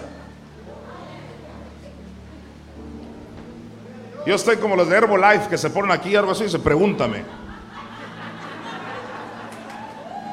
Por supuesto. Me gusta. Oiga, es cierto que los tatuajes son del diablo. Y le digo, no, jamás. No dice la Biblia un solo versículo que es malo tatuarse. ¿En serio? En serio. Oh. A no ser que te tatúes al diablo, pero mientras sean angelitos.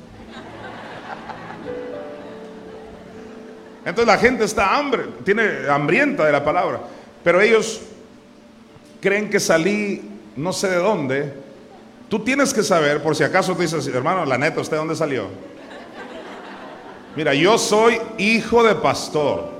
Mis padres fueron pastores 35 años nomás. Desde que nací, así desde que nací, le he servido a Dios. A los cuatro años, cinco años ya andaba yo repartiendo volantes. Me acuerdo que me daban folletos y yo, así les decía a la gente, se los regalo para que lo lea. Y luego aprendí que aprendimos que para qué. Pero bueno, yo de niño esa era mi técnica, se lo regalo para que lo lea. Y obviamente también agarraban el volante o el folleto, me lo hacían avioncito en mi cara y me lo aventaban. Mm. O sea, persecución desde niño. Desveladas, campañas de milagros de mi papá, campañas evangelísticas, cargando el sonido, llegando a las 3 de la mañana con mucha hambre. Toda mi vida. En ayunos, en desvelos. toda mi vida. Fui presidente de niños. ¿Quién es el presidente infantil? Y ahí pasaba Jonathan. Tenía yo 10 años. Mi primera enseñanza fue, no fumen. Porque yo de lo que oía, pues. No falté a ni un culto. Por favor, dame crédito. A ni uno. Ni uno.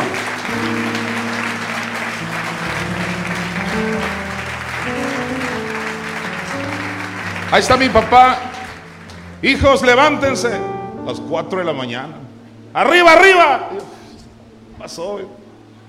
El matutino. Era un culto matutino. ¿A qué horas empezaba? A las 5 de la mañana. Ahí estamos los cuatro hijos. Soy hijo menor de cuatro hermanos. Pues ahí vamos al matutino a las 5 de la mañana porque mi papá ponía cultos a ese horario. Entonces ahí te voy. Pero no nomás era ir, no yo. Me compraron una guitarrita chiquita. Y ahí estoy yo con la guitarra. Apenas me alcanzaban mis deditos y ya le, acompañaba a mi mamá las canciones. Desde chiquito. Tenemos que ir a la misión tal y que a repartir acá, vamos a ir a predicar allá. Siempre me llevaban a mí. Por alguna razón siempre iba yo. Una vez fui renegando. Iba renegando, no, no, no, ya de plano, hombre, llévense también a mi hermano. ¿Por qué no más a mí? Aparte ni he comido. Traigo hambre, mamá. Ya cállate, Jonathan. Pues sí, hombre. Ni siquiera un plátano nos dan ahí. Y, cuando dije, ni siquiera un plátano, dice mi mamá, mira, cállate, mira lo que está ahí. Y apareció un plátano ahí. Eh, alguien se le ha caído un plátano. Es una cosa tremenda.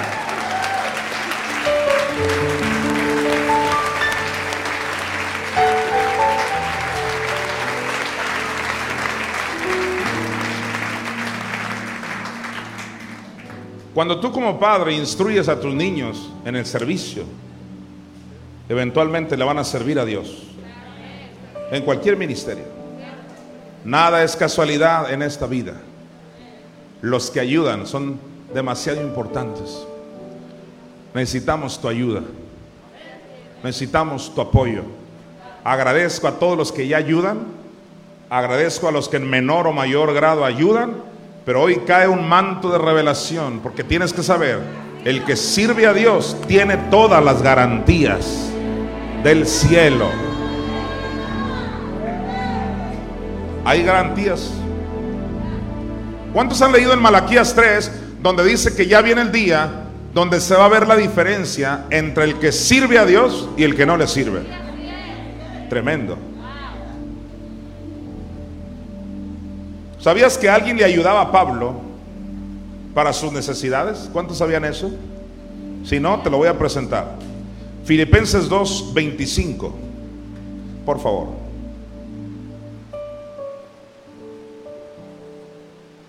Dice, mas tuve por necesario enviaros a Epafrodito. Ahí tienes un nombre para tu hijo que van a hacer. Mas tuve por necesario enviaros a quién? A Epafrodito. Toma nota de esto, mira. Mi hermano, dice Pablo, y aparte de ser su hermano, colaborador y compañero de milicia. Vuestro mensajero y mira, y ministrador de qué? De mis necesidades.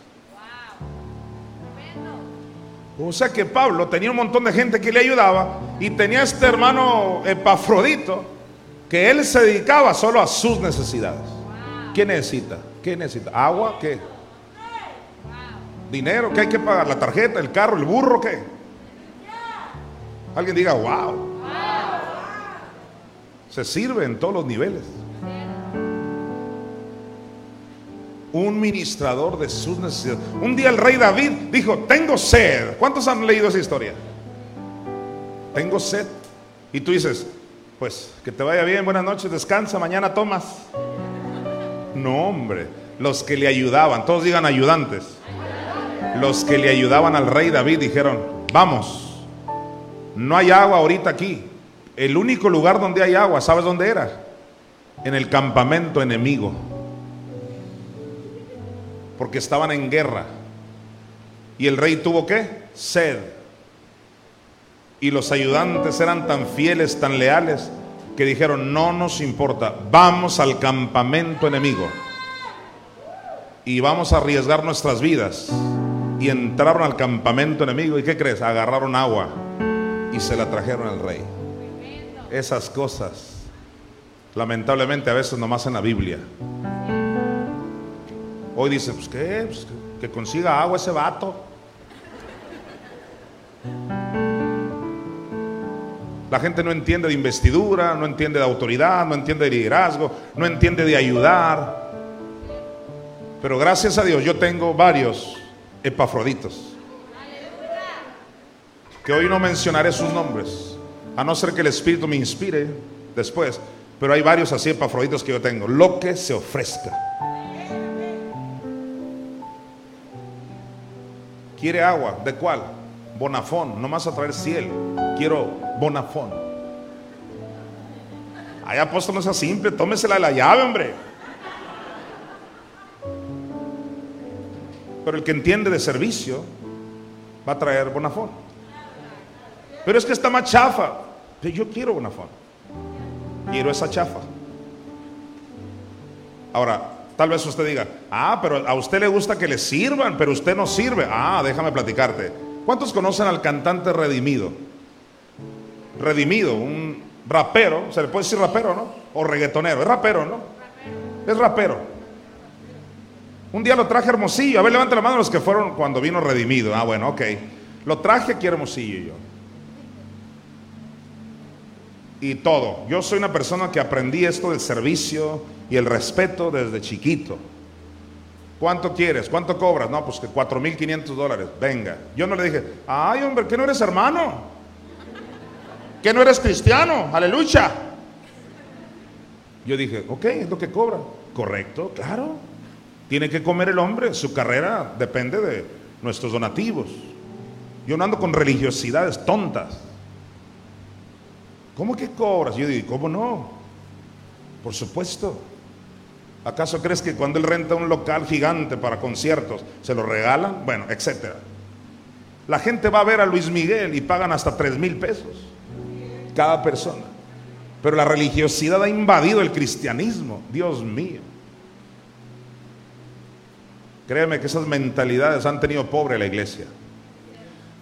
Bueno, lo traje. Alguien dirá, ah, lo trajo, pero bien que cobró, ¿verdad? ¿Cobré yo cuando vino redimido? No, gratis. ¿Y si hubiera cobrado? ¿Qué? Pero a lo que voy es esto. ¿Qué crees? Me dice la esposa, que es la representante de Redimido, el marido, lo cual está bien. Me dice, necesito 14 gatorades. Perfecto. Yo le dije a mis colaboradores, 14. Pues aviéntele con 12, 14. Y cuatro de uva, tres de naranja, así. Y yo, perfecto. ¿No crees que me puse yo religioso? Por favor, ¿cómo que, cómo es el sabor del gatorade?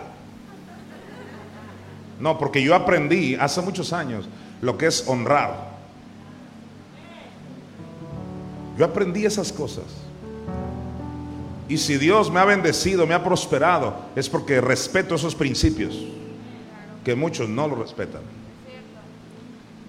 Un verdadero colaborador hará exactamente lo que le piden. Déjame darte otro ejemplo. El hijo de David se le reveló. ¿Cómo se llamó el hijo que se le reveló a David?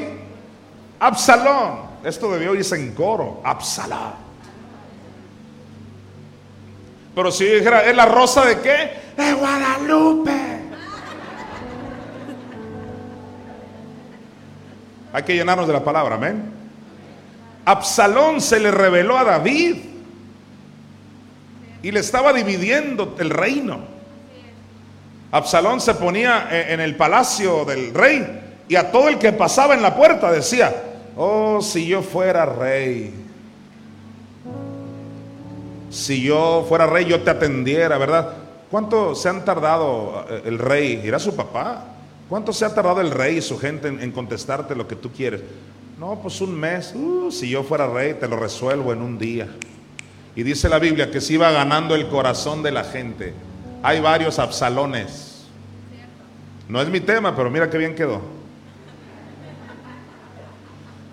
A lo que voy es que los manos derecha de David dijeron, oye, tu hijo Absalón te está dividiendo el reino.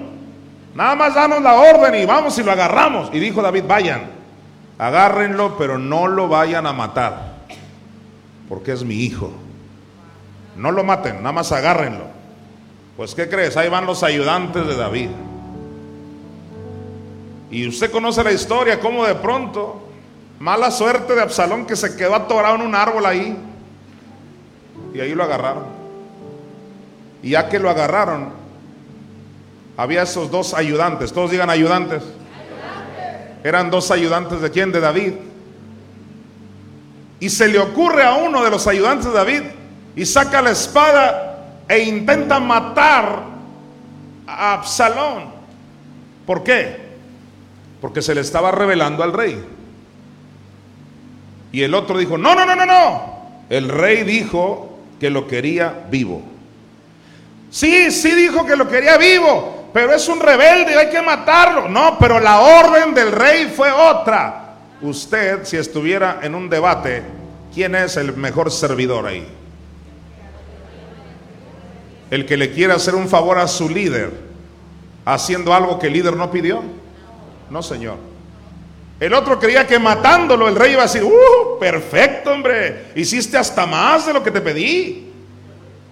No, en ese contexto, el buen servidor es el que dice, el rey pidió esto y esto le vamos a llevar. Gente no sabe estas cosas. Dios quiere que sirvas con alegría, pero también con excelencia.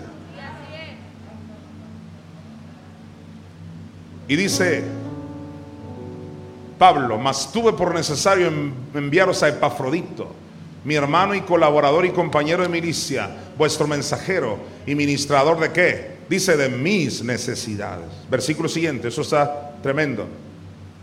Porque él tenía gran deseo de veros a todos vosotros y gravemente se angustió porque habíais oído que había enfermado. Mira lo que dice el versículo 29 y 30. Recibidle pues en el Señor. Recibid a quién? A Epafrodito, el ayudante.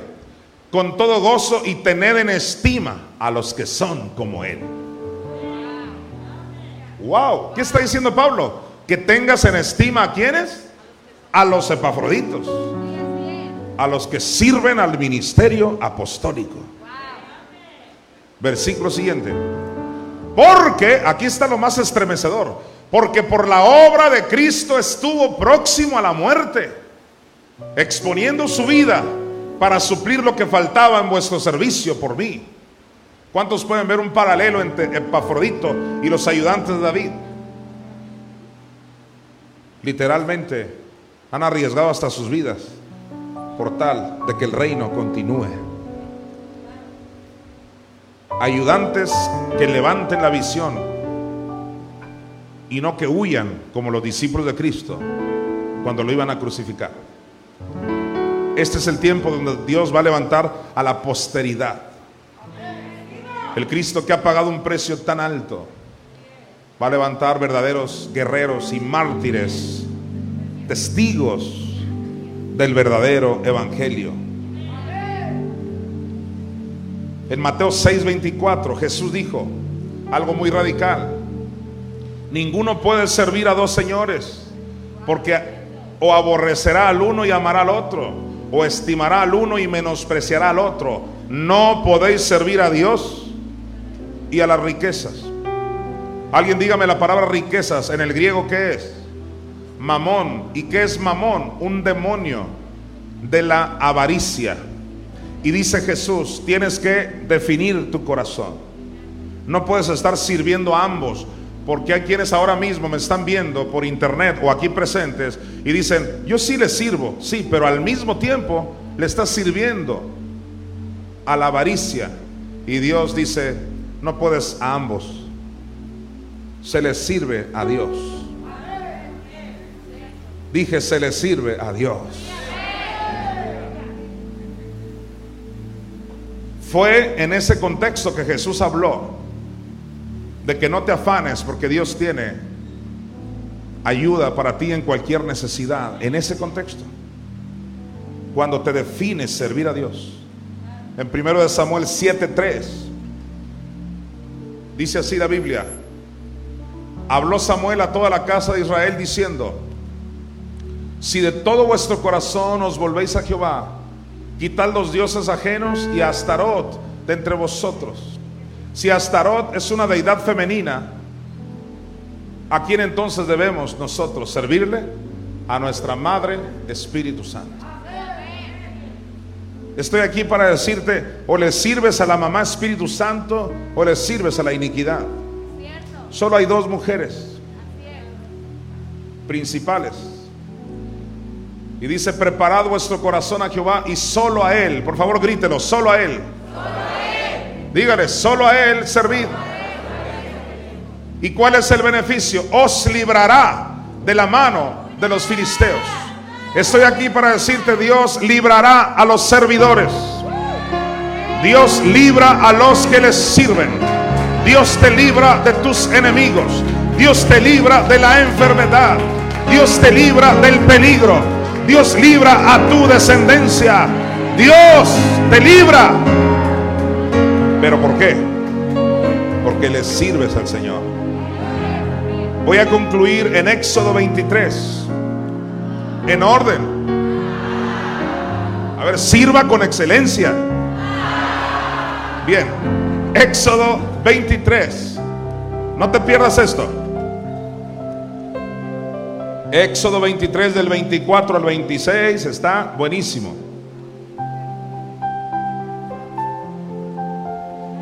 Estamos conectados en el mismo espíritu, Dan. Y te iba a decir que cantáramos esa.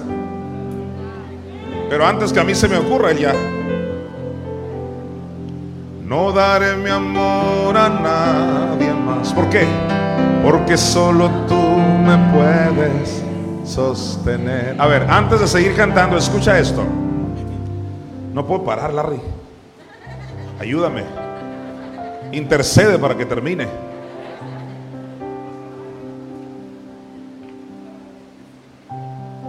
Antes de seguir cantando, nada más quiero decirte, mira, Jehová en el Antiguo Testamento era tan celoso que le decía a los israelitas así, mira, les decía, ok, está bien, sigan sirviendo a sus dioses pero a la hora de la calamidad, que te libren tus dioses. Alguien diga, wow. O sea, Dios dice, está bien, pues no es obligación servirme, pero a la hora del problema, ve y clámale a tus ídolos. A ver si ellos dan la cara por ti. ¿Sabes? Cuando yo entendí eso, dije, no, yo le entrego toda mi vida a Dios. Porque cuando mi hija se enfermó de muerte, Dios dio la cara por mí. Cuando mi hija, otra hija, la operaron a corazón abierto y se murió la otra niña y mi hija no murió, Dios dio la cara por mí.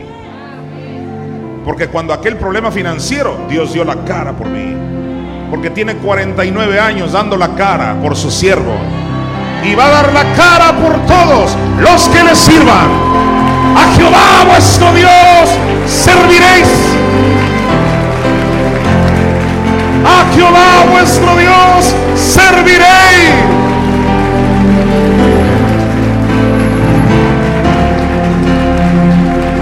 Aleluya. Ahora sí levanta tus manos y canta conmigo. No daré mi amor a nadie más que a ti. No daré mi amor a nadie más que a ti. No daré mi amor a nadie más. No daré mi amor a nadie. Dígame por qué. Porque solo tú me puedes sostener.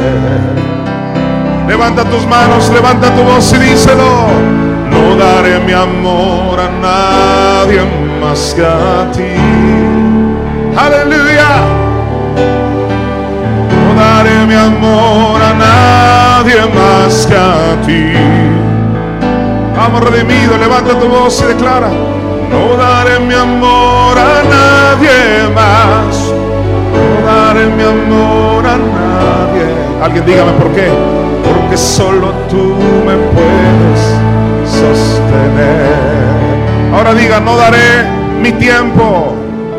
No daré mi tiempo a nadie más que a ti.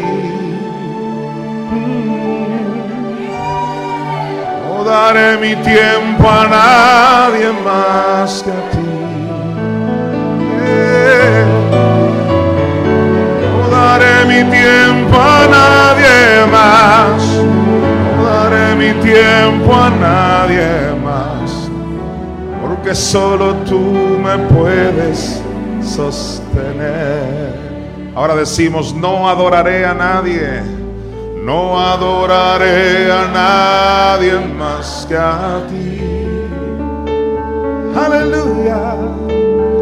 No adoraré a nadie más que a ti. Yeah. Yo no adoraré a nadie más.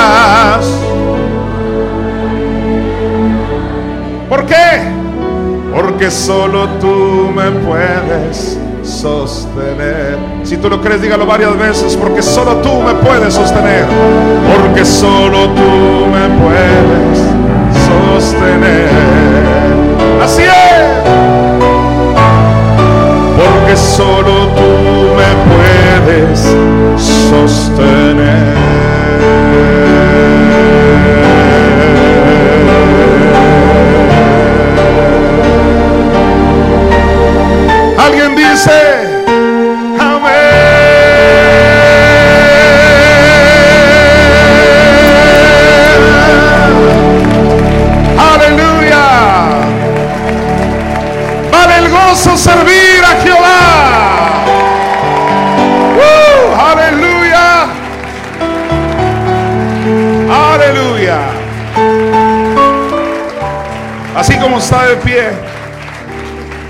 Así de pie quiero que veas Éxodo 23, del 24 al 26. No sin antes recordarte que Josué tomó la decisión más importante de su vida cuando dijo al pueblo de Israel, si ustedes quieren, sigan sirviendo a sus ídolos, pero yo y mi casa serviremos a Jehová.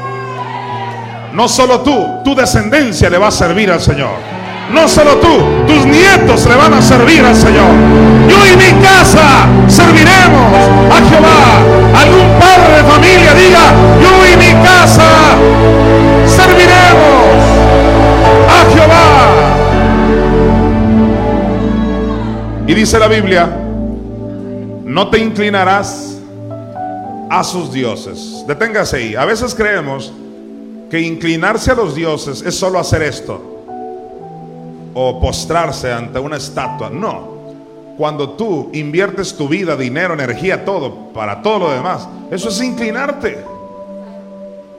Eso es inclinar, en la práctica eso es inclinarte. No se trata solo de algo físico. Dice, no te inclinarás a sus dioses, ni los servirás. Notes el énfasis en el servicio, ni harás como ellos hacen. Antes, o sea, en vez de eso, ¿qué vas a hacer? Los destruirás del todo y quebrarás totalmente sus estatuas. Aleluya. ¿Estás dispuesto a hacer eso? Ok, apóstol, está bien, hoy decido ya no servir a dioses falsos, a malos espíritus. Entonces, ¿a quién sirvo? Aquí está, atención más a Jehová vuestro Dios serviréis.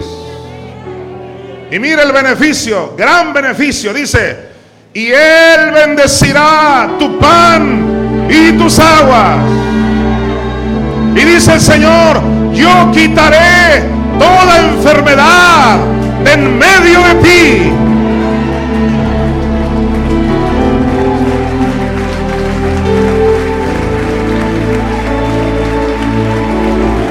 Esto es para que te alegres en Dios. Esto es para que te alegres en aquel que es Jehová, tu sanador. Él no te dejará avergonzado. Hay diferencia entre el que sirve a Dios y el que no le sirve.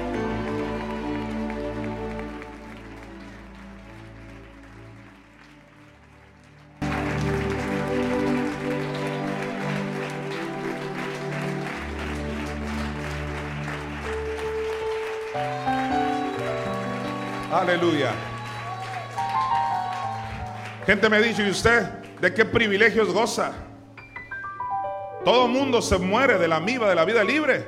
¿Por qué su hija no? Porque le sirvo. ¿De qué privilegios goza? Servir a Dios es demasiado importante. Pero servirle, servirle, servirle. Los que me conocen, porque hay algunos que me conocen pero de lejecitos, los que me conocen de cerca saben que toda mi vida, todo mi dinero es para Dios. Dije todo. Antes de yo comprar un carro, no, ¿qué carro? Yo quiero un local. Antes de cualquier cosa, yo primero lo primero. Primero el reino.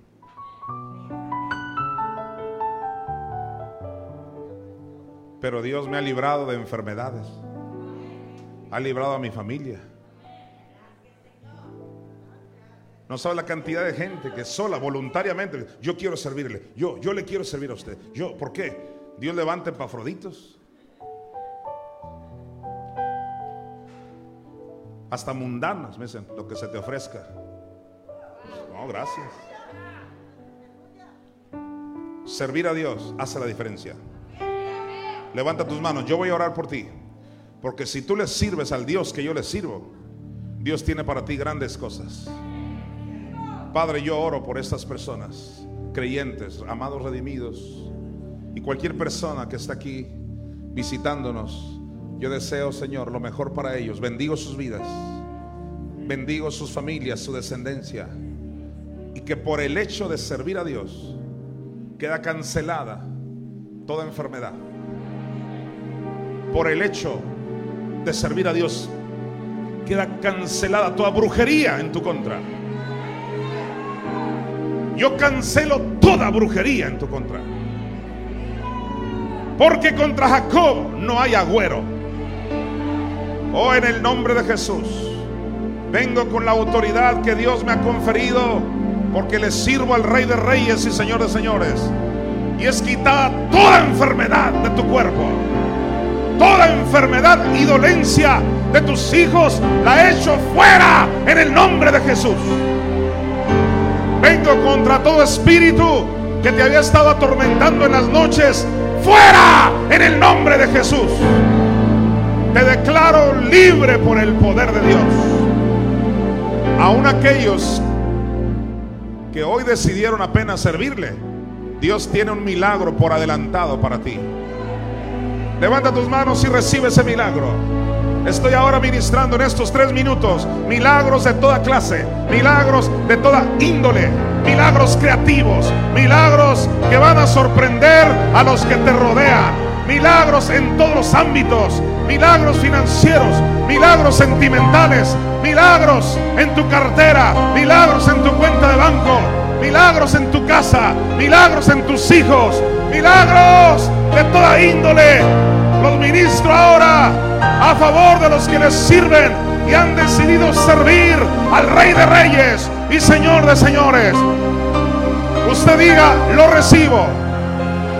Fuerte, lo recibo por la fe en el nombre de Jesús y alguien de la gloria.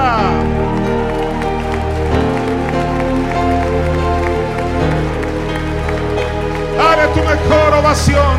Dale tu mejor aplauso. Aleluya.